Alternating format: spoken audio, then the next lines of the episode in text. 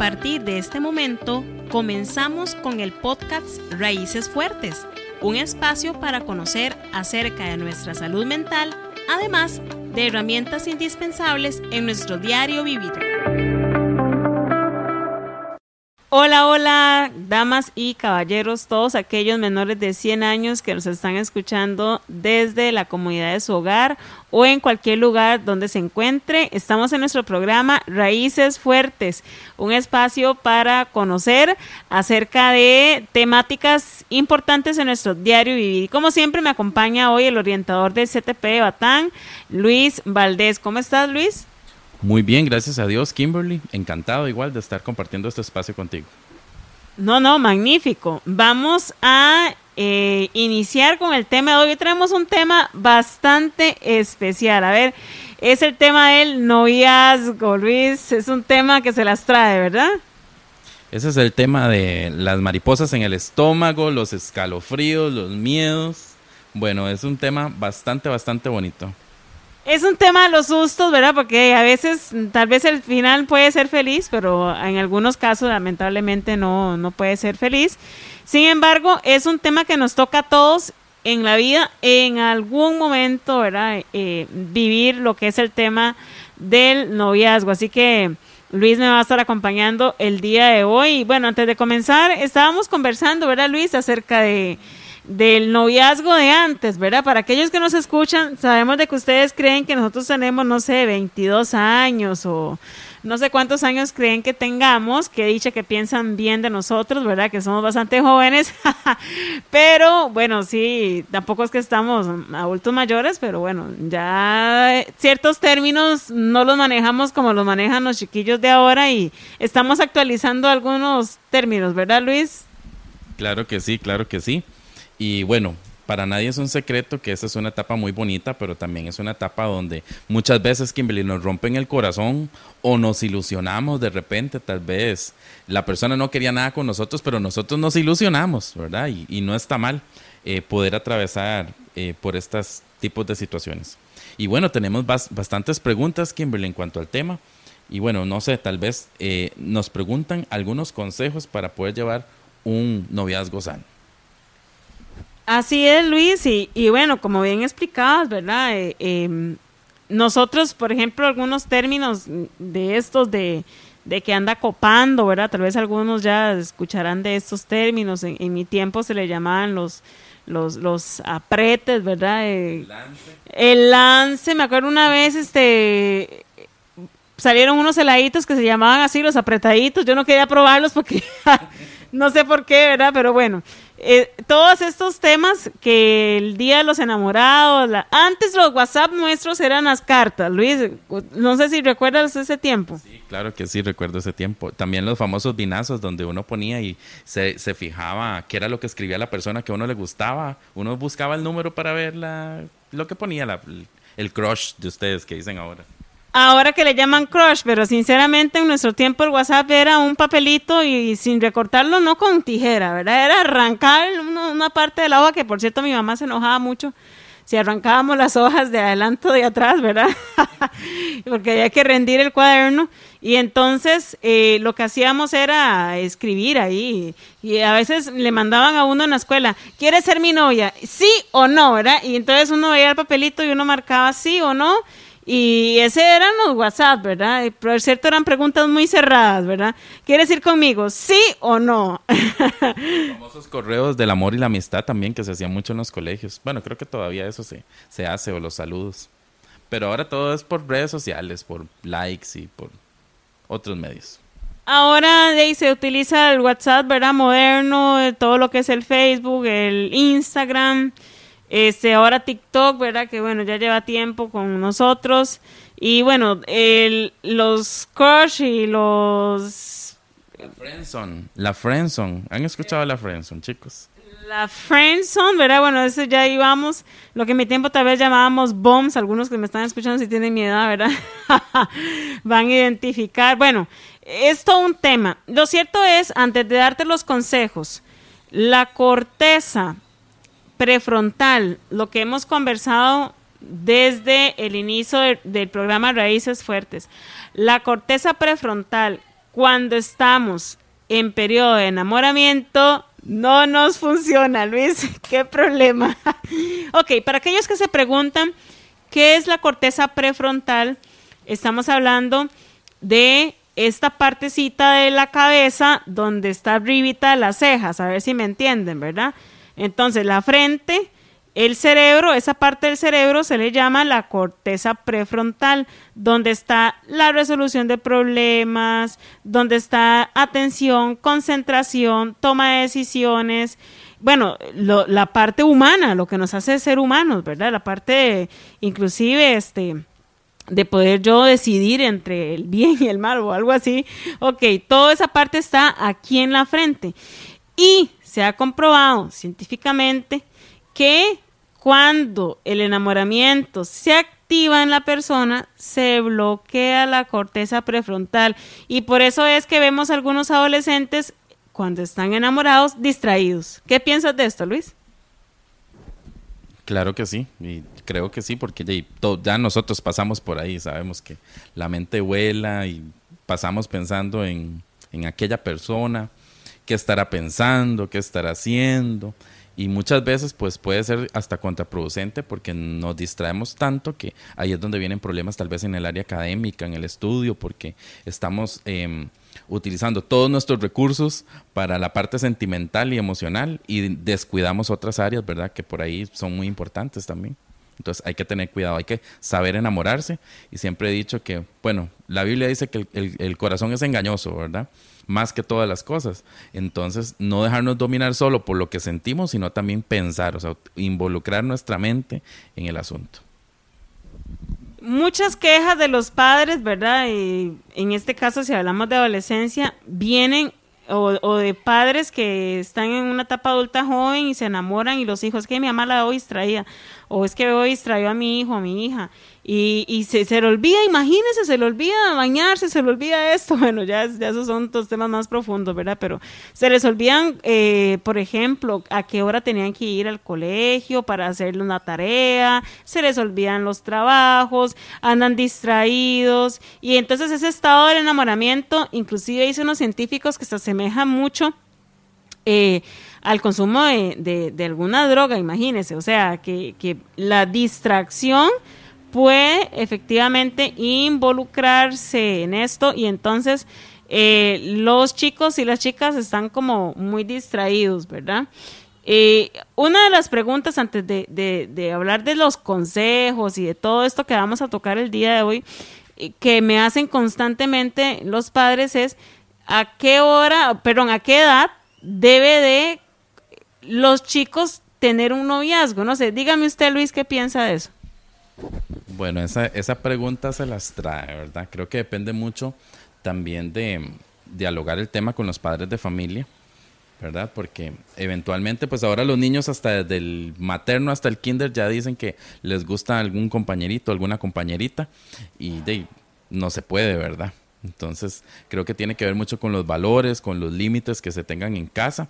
Muchas veces llegan chicas a séptimo que todavía llegan muy inocentes, todavía con su parte eh, como de escuela, y se vienen otros muchachos de grados superiores a enamorarlas y de todo, pero ellas todavía no están en esa etapa o todavía no se ha despertado esa flor de, de la adolescencia en ellas. Entonces, di, prácticamente creo que el amor puede llegar en cualquier etapa de la vida, pero sí un noviazgo como tal, todo lo que implica eh, una relación de noviazgo implica responsabilidad, implica tener estabilidad y creo que eh, ahí dependería mucho de la madurez de la persona para afrontar tener una relación con alguien, pienso yo.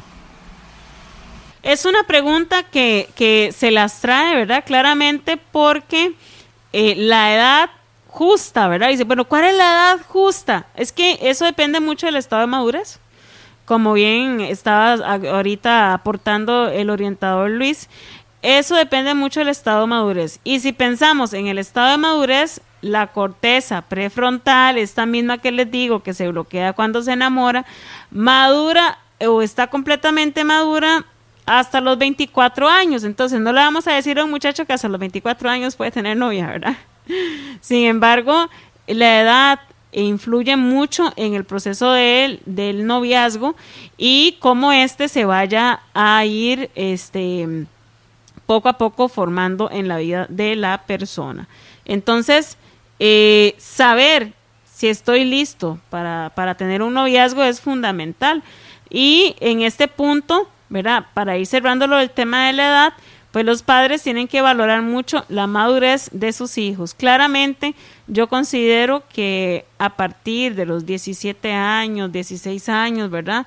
Tal vez pueden el adolescente comenzar a abrir esas otras áreas, ¿verdad? Emocionales del de la sexualidad, porque hablamos de sexualidad no es el coito como tal, sino más bien también lo que tenga que ver con la afectividad de esa persona, pues conocer los gustos, conocer las actividades que hacen y entonces de esas amistades, ¿verdad? Que, que al final tal vez terminan en noviazgo, no siempre, pero más bien darse la oportunidad de conocerse usted como persona y conocer al otro. Eh, y bueno, ¿cómo saber si estoy listo? Precisamente en base a estos mismos consejos que vamos a ir abordando, nos vamos a ir dando cuenta, ¿verdad? Porque otro término que se nos había escapado de conversar es el tema de la toxicidad, ¿verdad? Y entonces ahora cualquier persona es tóxica y cualquier persona está mal y, no, no necesariamente. Pero no sé qué te parece si iniciamos eh, con los consejos, Luis. Claro que sí. Bueno, es muy importante tener en cuenta que a la hora de establecer una relación de noviazgo hay una serie de pasos que debemos cumplir, ¿verdad? Debemos, eh, bueno, primero que todo ser responsables, ¿verdad? Con nosotros mismos y desde un desde una parte de ética relacional porque tiene que ver en cómo me gustaría a mí que me traten, ¿verdad? Darme mi lugar y cómo tratar a la otra persona. Entonces creo que es muy importante alcanzar ese nivel de madurez de no solo preocuparme por llenar mis expectativas, sino también poder cubrir las expectativas de los demás y llevar una relación armoniosa. Ya todo lo que se oponga a eso y sea tóxico y sea, bueno, en el tema de noviazgo y de las relaciones viene toda esta parte de los celos excesivos y demás, que ya son cosas que vienen a afectar una relación de noviazgo un consejo en base a lo que acaba de decir el orientador, tener en cuenta que la persona no nos pertenece, o sea, no es un objeto que yo puedo disponer de ella o de él cuando yo quiera, o sea, no, hay que tener en mente que esa persona que me agrada mucho pasar tiempo con él, con ella, que la paso súper bien, que nos reímos juntos, que tenemos, compartimos, no es de mi pertenencia. Eso es un consejo principal, ¿verdad? Y esto eh, denota también la madurez que tenga eh, esas figuras con las otras. Dice, otro consejito, eh, no volcar toda la vida en el otro. Y esto es un consejo, bueno, eh, o recomendación muy común. ¿Por qué? Porque vemos al adolescente que cuando tiene novio o novia ya no tiene amigos, no tiene familia, no tiene nada, ¿verdad? Entonces existe únicamente para el novio, pero de esas relaciones normalmente no duran. Normalmente tal vez un año y ya después, a lo mucho, ¿verdad?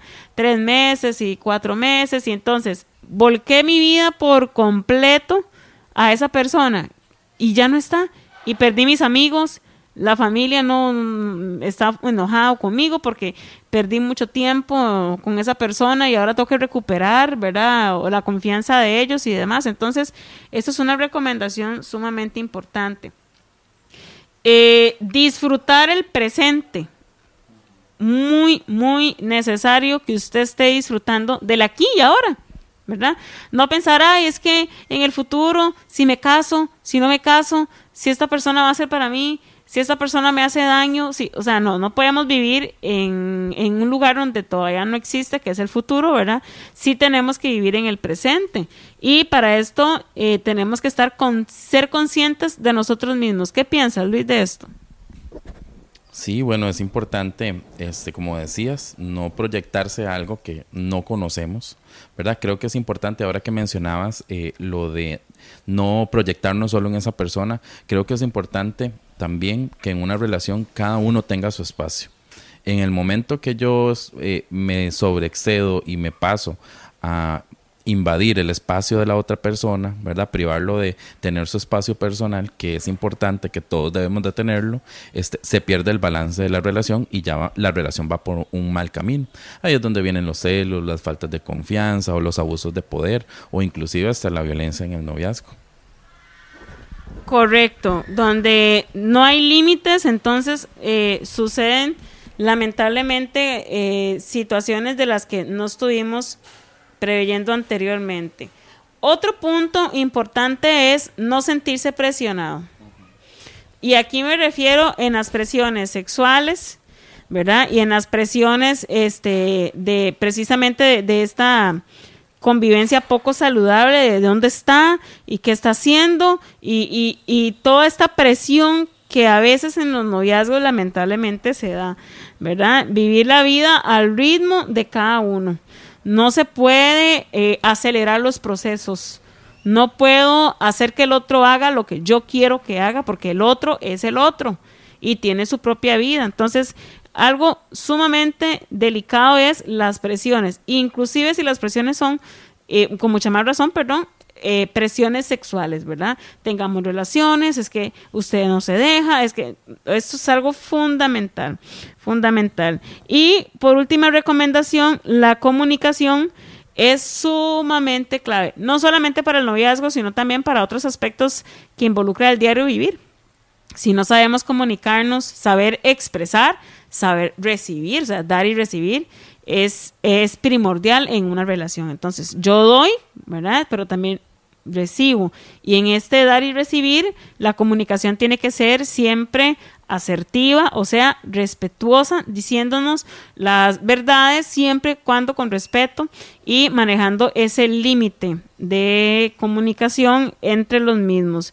Hemos dado ya por terminada esta primera parte del podcast Relaciones de Noviazgo y esperamos que haya servido de mucha utilidad escuchar esas recomendaciones. Bueno, como siempre, un gusto este, compartir contigo y de verdad que les invitamos a no perderse la segunda parte de, este tema porque va a estar buenísimo, así que no se lo pierdan.